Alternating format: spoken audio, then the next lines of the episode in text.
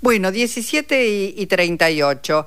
Hoy es un día, como decimos, de muchas cosas. Hoy pasó algo maravilloso. Este, Clementina 21. Clementina 21. Que un nombre que hace evocar cosas muy fuertes. Cosas muy fuertes. La primera, bueno, vamos a saludarlo porque está y se hizo un huequito porque está en Ensenada. Creo que viajó a Ensenada también para participar de este acto impresionante que acabamos de ver y de transmitir. Está en línea el ministro de Ciencia, Tecnología e Innovación de la Nación, Daniel Filmus. Hola Daniel, Jorge Alperini y Luisa, te saludamos. ¿Cómo estás? Jorge, hola Jorge, hola Luisa, un gusto hablar con ustedes como siempre. Bueno, para nosotros también. Eh, Daniel, bueno, primero, eh, eh, estuviste allí en Ensenada, ¿no? Sí, estoy saliendo en este momento, si se corta un poco la comunicación es porque estamos en camino saliendo de, del acto que fue realmente muy, muy importante, no solo por la masividad, sino por los mensajes de Axel y de Sergio, que fueron muy contundentes respecto a cuál es la mirada que tenemos hacia el futuro y cómo hacer para que la Argentina siga una senda de crecimiento y distribución del ingreso que permita que todos y todas vivamos Eh, Daniel, eh, admito mi enorme desconocimiento respecto de supercomputadoras y, y me imagino que muchos oyentes le pasa lo mismo y lo digo porque estamos ante la, este, la- el lanzamiento o la presencia en la Argentina de una supercomputadora muy especial, ¿no? Sí, sí, sí, realmente, vos lo decías recién, el nombre de Clementina 21 es eh, un homenaje a la primera Clementina que fue en el año 1960. Esa computadora que se trajo en Argentina en 1960 tenía el poder de cálculo de más o menos 50.000 eh, computadoras personales de aquel entonces. Esta realmente es una de las más importantes del mundo, la número 72, de acuerdo a su capacidad de cálculo, y tiene una importancia para la ciencia argentina enorme. Es una inversión de 1.700 millones de pesos. Va a estar instalada en el Servicio Meteorológico Nacional, pero el Servicio Meteorológico Nacional, la util- utilizándola eh, en su totalidad, no puede usar más que el 10% de la capacidad que tiene esta computadora y va a estar conectada con 28 nodos, donde todos los científicos de la Argentina, pero también eh, este sector tecnológico de Argentina va a poder utilizar esta computadora que eh, es la más importante ahora de la región y sin lugar a dudas es la inversión más importante que ha hecho Argentina en el área de ciencia de datos en los últimos 60 años. Esto significa, Daniel, que Clementina 21 es bien federal, ah, ya que hablas de estos nodos que se van a poder estar eh, conectando allí. Y también pensaba, bueno, con esa mirada federal, allí hay un Estado presente. ¿Eh? Este, lo, lo remarcamos así porque, digamos, los discursos que vienen desde la oposición hablan de un Estado ausente o de un Estado que no debe existir o que debe ser achicado. Bueno, ya, ya conocemos ese discurso y sabemos lo que pasa cuando ocurre eso. Bueno, hay que imaginarse cómo haría el CONICET si fuera privatizado para comprar una computadora de 1.300 millones de pesos, que hay que decir que fue hecho en conjunto con el Ministerio de Defensa y que ha trabajado fuertemente el Ministerio de Defensa para poder instalar la computadora y refrigerar una computadora de esa envergadura.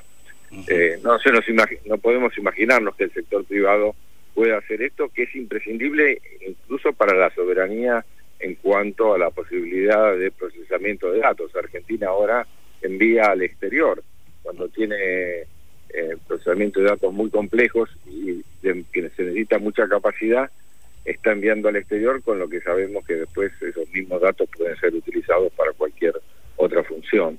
Argentina, eh, solo el Estado en la Argentina es capaz de hacer una inversión de esta magnitud y los investigadores que lo van a utilizar, las empresas que lo van a utilizar, seguramente van a tener la posibilidad de procesar datos que sirvan para el desarrollo nacional. Hoy la emoción que había entre los investigadores, todos aquellos que participamos del acto, donde estaba también Jorge Sayana, era enorme porque realmente hay un antes y un después de este momento. Y eh, es decir, en, en pocas palabras, ¿por qué los países tienen supercomputadoras? Bueno, en realidad muy pocos países lo pueden tener. Esta es la quinta que hay en la región. Las otras cuatro que no son de esta envergadura, pero parecidas, las tiene Brasil, y realmente la posibilidad de procesar millones y millones y millones de datos en microsegundos este, da una, una alternativa enorme para el crecimiento y para el desarrollo. ¿Por qué el servicio meteorológico como el lugar donde este, se pueda procesar? Bueno, porque todos los datos que tienen que ver con el clima exigen millones de cálculos. Para darles una idea, el primer cliente, entre comillas, que lo va a utilizar es ITEC IPF para los cálculos que hay que hacer sismográficos respecto de la utilización ah, en vaca muerta. Y ya el primer día que recién hoy se empezó a poner en funcionamiento, la cantidad de demandas que tiene esa computadora este, es ilimitada. Mm. Daniel, ¿esta Clementina 21 es tan grande como la Clementina, la primera Clementina que tuvo la Argentina ya a comienzos de la década del 60? No, no, es una buena pregunta esa, porque todos imaginábamos que por la capacidad que tiene de cálculo la máquina iba a ser, yo también me la imaginé, recién hoy la vi, ayer entró por la aduana y pudo este, eh, terminar de armarse la computadora, este, yo me imaginé una habitación enorme. Solo la ambientación para la refrigeración, que es hidráulica, de la computadora costó 580 millones de pesos, para que tengamos una idea.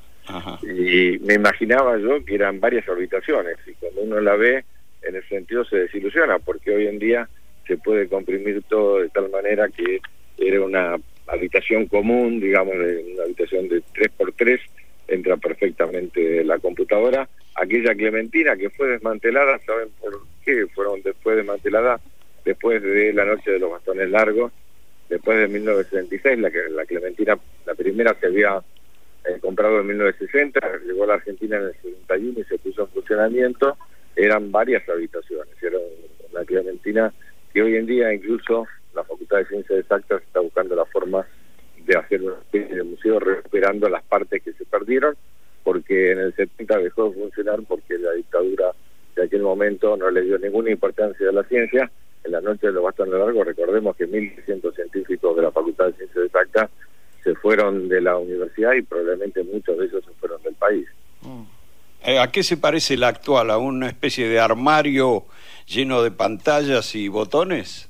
y muchas mangueras, porque como la refrigeración es hidráulica, permanentemente tiene que ir pasando el agua por alrededor de eh, las válvulas y, bueno, este, los chips, etcétera, etcétera. Yo tampoco sería una especialista en el tema, simplemente lo que uno puede ver es un aparato súper complejo que mezcla eh, tecnología con mangueras hidráulicas que tienen que mantener la temperatura como para que pueda seguir funcionando.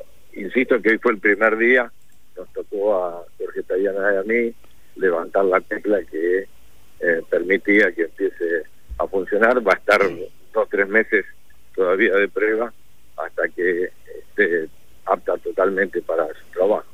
Eh, Daniel, vuelvo al acto de este, Ensenada, en donde se escuchó al gobernador y a Sergio Massa. En general, bueno, Massa viene planteando un gobierno de unidad nacional. Eh, Axel Kisilov dijo, hay que hablar con todos los que quieren este, democracia. Eh, pensaba en las declaraciones de Daniel Salomone, que es quien Javier Milei dice que va a ocupar el lugar del CONICET, no sabemos si en versión disminuida o no, que dice, bueno, no se tienen que preocupar los, los científicos, sin embargo, parecería que se van a ocupar solo de ciencias duras. El resto de las ciencias no las contemplan en ese, en ese proceso. ¿Por qué son importantes las ciencias en general? No, te quiero decir primero que los científicos estamos muy preocupados. Una vez que no se tienen que preocupar, primero por la idea de la privatización del CONICET. En segundo lugar, porque según ha dicho esta persona que es investigador del CONICET, paradójicamente eh, cada científico debiera autofinanciar su investigación, tendría que encontrar clientes que puedan pagar su investigación y en tercer lugar porque, como señalas vos, también está planteando, entre comillas, ciencias duras. En realidad lo que ellos están planteando es la idea de cambiar la idea del científico por la idea del emprendedor las ciencias básicas, que son las que fundamentalmente el Estado financia, son las que no tienen un resultado al otro día. Pongamos el ejemplo de la pandemia. Vos y todos nosotros usamos los barbijos del CONICET. Esos barbijos del CONICET tenían años de trabajo de nanotecnología que luego pudo ser aplicada a la industria textil, pero no fue la industria textil la que desarrolló la nanotecnología que fue permitió ese barbijo. Cuando vos ves los kits de detección del COVID o de cualquier otra enfermedad, fue años de trabajo en biotecnología que después permitió la elaboración de los kits, que después lo hicieron empresas. Al principio incluso no teníamos ni siquiera kits porque no se podían comprar. Los primeros en Argentina los fabricó IPF porque no había ni siquiera empresas de condiciones de fabricarlo. Y en pocos días vamos a tener la vacuna seguramente eh, contra el COVID, la bivalente, el primer país de la región en condiciones de hacerla, pero esos son años y años de científicos que trabajaron en un área para que en el momento en el que llegue llegó la pandemia, empezar a desarrollar esta vacuna en particular. Eh, lo que te quiero decir es que lo que está en juego fundamentalmente es aquella ciencia, la verdadera ciencia básica, que es la que permite avanzar en el conocimiento para después hacer la transferencia tecnológica que nos permita resolver los problemas de la gente. Pero sin esa investigación básica que no tiene ningún interés al otro día y que muchas de ellas, como sabemos, no da resultados económicos a corto plazo, ¿sí? es la parte que el Estado hace en todos los países. Para que vos tengas una idea, Argentina invierte el 0,34% del PBI en ciencia y tecnología. Llegó a invertir el 0,37% en el 2015, con el macrismo bajó al 0,22, ahora nuevamente estamos en el 0,34%. El presupuesto del año que viene tiene el 0,39 del PBI. Ningún país que tiene eh, ciencia y tecnología, que son los países que admiramos y que queremos ser como ellos, invierte el Estado menos del 1%, pero después sobre ese 1%, que es investigación básica fundamentalmente, se puede llegar a producir la inversión privada. Si no, no hay inversión privada sin esa inversión básica. Te cuento una anécdota que, me pareció bien interesante. Cuando vino acá el, este, el director, el administrador de la NASA, que a su vez es eh, astronauta y senador de Estados Unidos, planteó con fuerza la importancia de que el Estado, en la reunión que tuvo con el presidente Alberto Fernández, le planteó con fuerza la necesidad de que el Estado invierta y lo que empezó la reunión citándole el discurso de Kennedy de 1961 cuando empezó con la misión Apolo a partir de que iban perdiendo la guerra con la Unión Soviética en el campo espacial. Y de ahí salieron la gran cantidad de inventos, entre otros, por supuesto, Internet, que Estados Unidos desarrolló a partir de la inversión pública. Después los privados de eso pueden hacer negocios, pero sin esa inversión pública es imposible que suceda. Por eso el peligro de decir privaticemos el CONICET o el CONICET eh, tiene que dar ganancia, es muy grave porque, insisto, la ciencia y la tecnología tienen la perspectiva a mediano y largo plazo. Daniel, eh, Argentina tiene una larga y muy valiosa tradición científica, tres premios Nobel, eh, tiene todo para tener un potencial desarrollo mucho mayor del que tiene hoy, 100 investigadores internacionales de nivel notable, de nivel internacional, este, sin embargo, también tiene una larga tradición en que las dirigencias no lo reconocen y más de una vez aparece ese, ese comentario de que en realidad para qué hacer ciencia acá si hay ciencia que proveen las potencias. Es decir, ¿cómo se rompe con eso? Si estamos lejos de, de poder entronizar un poco mejor la actividad científica para que no aparezcan fuerzas mm, partidarias planteando ridiculeces como estas? Hoy te diría que lo que hay que hacer es cumplir con la ley, porque hemos aprobado, enviada por el Ejecutivo, una ley que es la ley de financiamiento de la ciencia y la tecnología, que promete eh, llegar al 1%, es decir, del 0,22, multiplicar por 4 la inversión respecto del Producto Bruto Interno. Hoy lo que hay que hacer es cumplir eso. Por primera vez tenemos una herramienta para la inversión pública en ciencia y tecnología, pero después eh, otras leyes, la ley de bio y nanotecnología, la ley de economía del conocimiento y un conjunto de leyes para también ofrecer la inversión privada. Hoy lo que haría falta, junto con que esperamos que antes de fin de año se vote el plan 2030, es decir, en qué invertir esos recursos que la ley de financiamiento promete, sería la forma de tener una política de Estado. Mira, el mismo administrador de la NASA cuando vino acá eh, nos presentó, dijo, vine con una senadora. Eh, el, el administrador de la NASA es senador del Partido Demócrata. Y dijo, vine con una senadora del Partido Republicano para decirle de que esto tiene que ser política de Estado. En Estados Unidos no es que cambia el gobierno y entonces cambia la política científica. Hay ciertas líneas rectoras que se siguen manteniendo. Yo creo que esa es la estrategia que hay que hacer para Argentina. Las dictaduras nos castigaron fuertemente porque las dictaduras son amigas del oscurantismo y no del desarrollo y, el pensamiento libre que necesita la ciencia. Los gobiernos neoliberales, como en la década de los 90, nos mandaron a lavar los platos, o como en la época de Macri, eh, bajaron la, la inversión a la mitad. Me parece que debiéramos emprender un ciclo que lejos de privatizar el CONICET, lejos de destruir la ciencia, Argentina tenga la posibilidad de seguir creciendo. Mira, simplemente se tuve la posibilidad en el año 2007 de inaugurar el reactor Opal en Australia. Se me caían las lágrimas de ver la bandera argentina al lado de la bandera australiana, una exportación de 400 millones de dólares. Ese reactor que construyó el de INMAP ahora es pedido por Holanda y ganó, Países Bajos, ganó nuevamente el INVAP la construcción del reactor de 800 millones de dólares. Yo me tocó inaugurar instalaciones eh, nucleares eh, aplicadas a la medicina del INVAP en Corea, en la India, 35 millones de dólares. Hemos inaugurado tres centros de medicina nuclear que hizo el INVAP en Bolivia, 45 millones de dólares cada uno. Es decir, la exportación de tecnología argentina, de ciencia argentina, eh, hace que la tercera exportación el año pasado, el 2022, 7.500 millones de dólares haya sido la economía de conocimiento. Y para este año, para el año próximo, para el 2024, está planificado llegar a los 10.000 millones de dólares de exportación.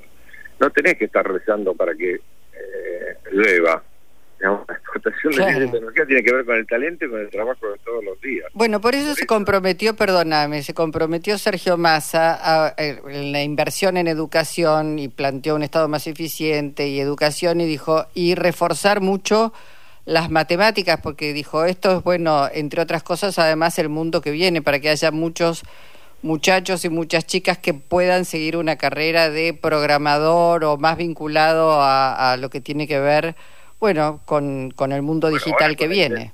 con la inteligencia artificial también, lo que va a permitir esta supercomputadora, entre otras cosas, es poder llegar a cálculos muchísimo más complejos, muchísimo más rápido que te exige la inteligencia artificial. Mm. Bueno, ¿cuándo te venís un día? Ya sé que estás muy ocupado, pero tenés que venir un día acá al estudio, Daniel tiene media luna, mate. Mira, justo hoy Alperín trajo medias lunas riquísimas, eh, Agustín está cebando mate. Sí, tenemos todo preparado. Cuando nos decís, ese día te recibimos. A la inversa, díganme ustedes con anticipación. Bueno. Prometo también yo llevar facturas y las compartimos. Y hablamos de esto, que realmente Argentina es uno de los pocos países que se puede sentar en la mesa chica de la discusión del tema espacial es el único país de la región que produce sus propios satélites, satélites comunicacionales y los satélites eh, imágenes terrestres. Argentina es el único país de la región que puede fabricar reactores nucleares, como estamos haciendo con el CAREM, que seguramente va a dar una posibilidad de exportación enorme. Argentina es el único país capaz de desarrollar eh, semillas como el HB4 resistente a la sequía que han sido aceptadas por todo el mundo. La verdad es que parte de, cuando uno mira, le pregunta a los otros candidatos que denostan la ciencia, como qué país quieren ser. Se dicen y como Israel, como Corea, como Estados Unidos, como la Unión Europea, ninguno de ellos invierte menos de tres puntos del Producto Bruto Interno de Ciencia y Tecnología. Esos mismos países que invierten tanto nos dicen a nosotros, ¿para qué van a invertir ustedes si estamos invirtiendo nosotros? Ustedes vendan materia prima que nosotros les vendemos los productos elaborados. Eso viene de la colonia y sin lugar a dudas marca dos modelos de país que hoy, de los que hablaba Massa y habló Axel hoy también. Un modelo de país eh, productor solo de productos primarios o un modelo de país capaz de agregar valor por lo mejor que tiene, que es la calidad del trabajo de su gente. Bueno, Vamos a, a, combinar con tu prensa para, para acelerar ese encuentro. Daniel, te agradecemos enormemente. Un gusto estar con ustedes, así que eh, bueno. cuando nos digan estaremos. Bueno, abrazo enorme. Muchas gracias, Daniel Filmus. Gracias, ministro.